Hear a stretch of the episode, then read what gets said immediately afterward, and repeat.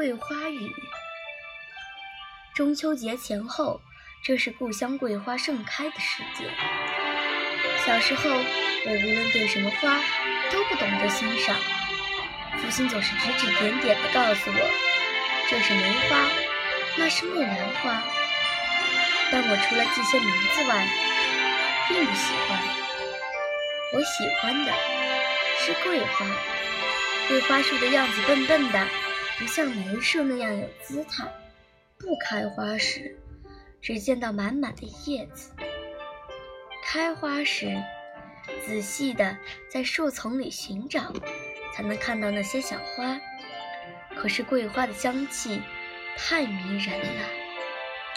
故乡靠海，八月是台风季节，桂花一开，母亲就开始担心了：可别来台风了！母亲每天都要在前后院子走一回，嘴里念着。只要不来台风，我就可以收几大箩，给一箩胡家老爷爷，送一箩毛家老婆婆。他们两家糕饼做得多。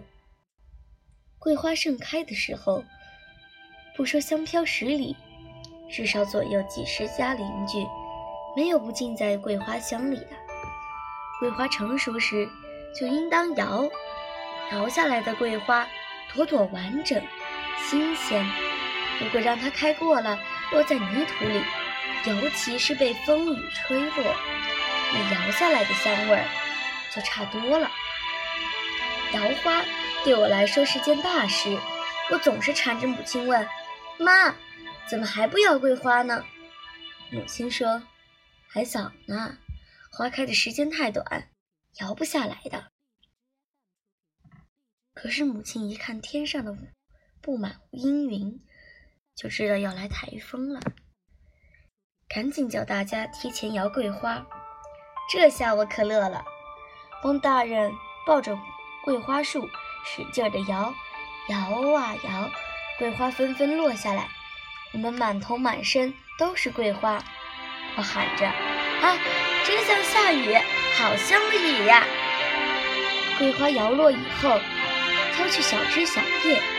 晒上几天太阳，收在铁盒子里，可以加在茶叶里泡茶。过年时还可以做糕饼。全年，整个村子都浸在桂花的香气里。我念中学的时候，全家到了杭州。杭州有一处小山，全是桂花树，花开时。那才是香飘十里。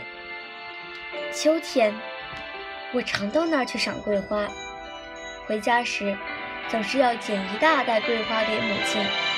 可是母亲说，这里的桂花再香，也比不上家乡院子里的桂花。于是，我又想起了故乡童年时代的摇花乐，还有那摇落的阵阵桂花雨。